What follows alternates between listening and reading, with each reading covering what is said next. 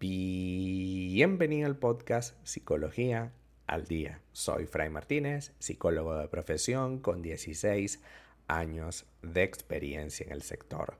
Como pudiste ver en el título de este episodio, hoy vamos a hablar un poco acerca de mi pareja me ha engañado varias veces y ahora, ¿qué hago?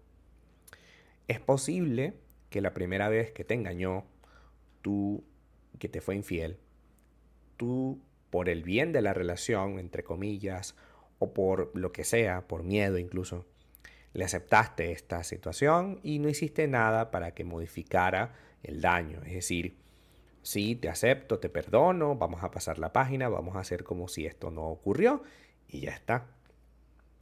Sin embargo, ese dolor, si no se gestiona, y esa situación, si no tiene consecuencias, se va a repetir. Si ese dolor no se gestiona, si esa situación que no tiene consecuencias se vuelve a repetir, eh, ¿qué vamos a hacer? Hablamos de un fenómeno que ocurre muchas veces en la relación. No necesariamente va a ocurrir en tu relación, pero que sí ocurre en las relaciones. Ese momento en el que tú dices, ya no puedo seguir pasando la página ya no puedo seguir haciéndome de la vista gorda o volteando la cara para no visualizar algo que es muy evidente. Mi pareja no solamente me engañó una vez, que posiblemente sea algo entre comillas normal, sino que me ha engañado multitud de veces. ¿Por qué mi, pareja me engaña? Pensar, evaluar, tratar de buscar una respuesta que conduzca a por qué lo hizo es muy duro de llevar a cabo, ya que los pensamientos van y vienen y te van a decir muchísimas cosas, incluso contradictorias.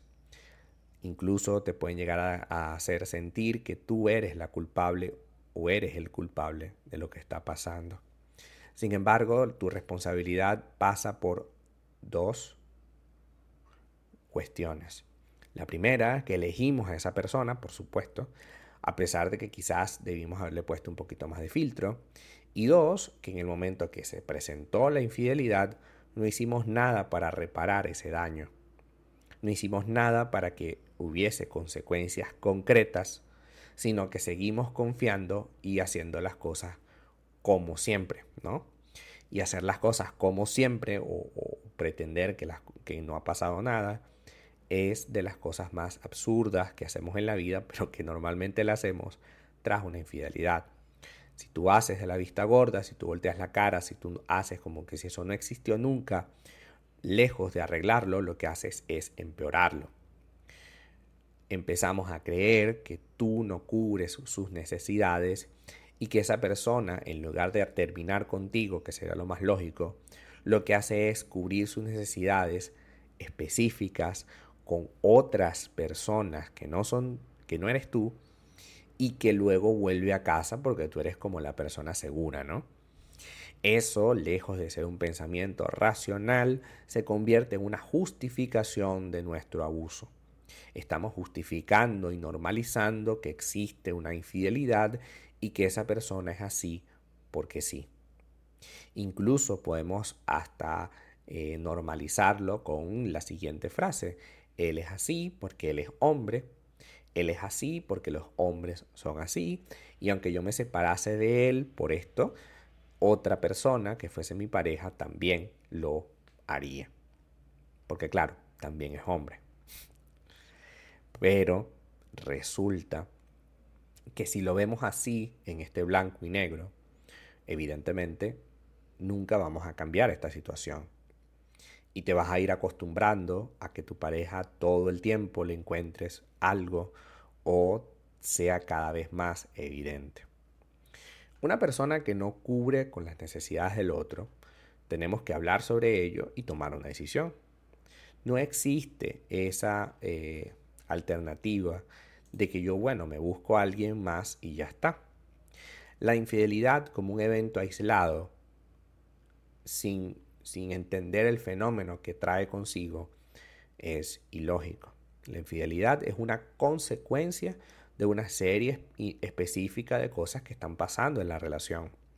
Bien sea que existe un problema principal y que tu pareja no sabe gestionarlo y va afuera a buscar un escape, un escape entre comillas, o bien esa persona está bien en casa, no, le falta nada, no tiene problemas contigo, pero tiene una necesidad de valorizar o de, o de sentirse valorizado, de sentirse querido, y no le basta contigo, sino que necesita buscar otras personas.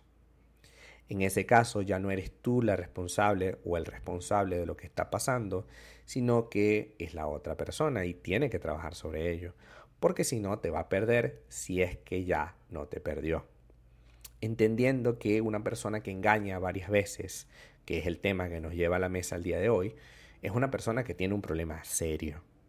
Porque repito, muchas veces puede pasar un evento aislado, una situación específica, puede pasar hasta en las relaciones más consolidadas, puede pasar, no digo que va a pasar, puede pasar, pero que te engañe varias veces ya es algo tremendamente tóxico y patológico que tenemos que ponerle un fin. Repito, eventualmente pudiera pasar algo, pudiera ser. No es lo ideal y no es lo que tenga que pasar.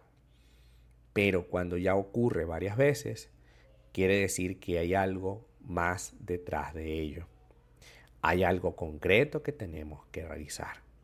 Sobre todo porque esa persona, la que te es infiel constantemente, le está pasando algo y no hace nada al respecto. Hoy debemos darnos un tiempo, el tiempo que necesites, para evaluar si realmente vale la pena darle una nueva oportunidad a esa persona. Creo que ha sido mucho darle varias oportunidades para que lo logre.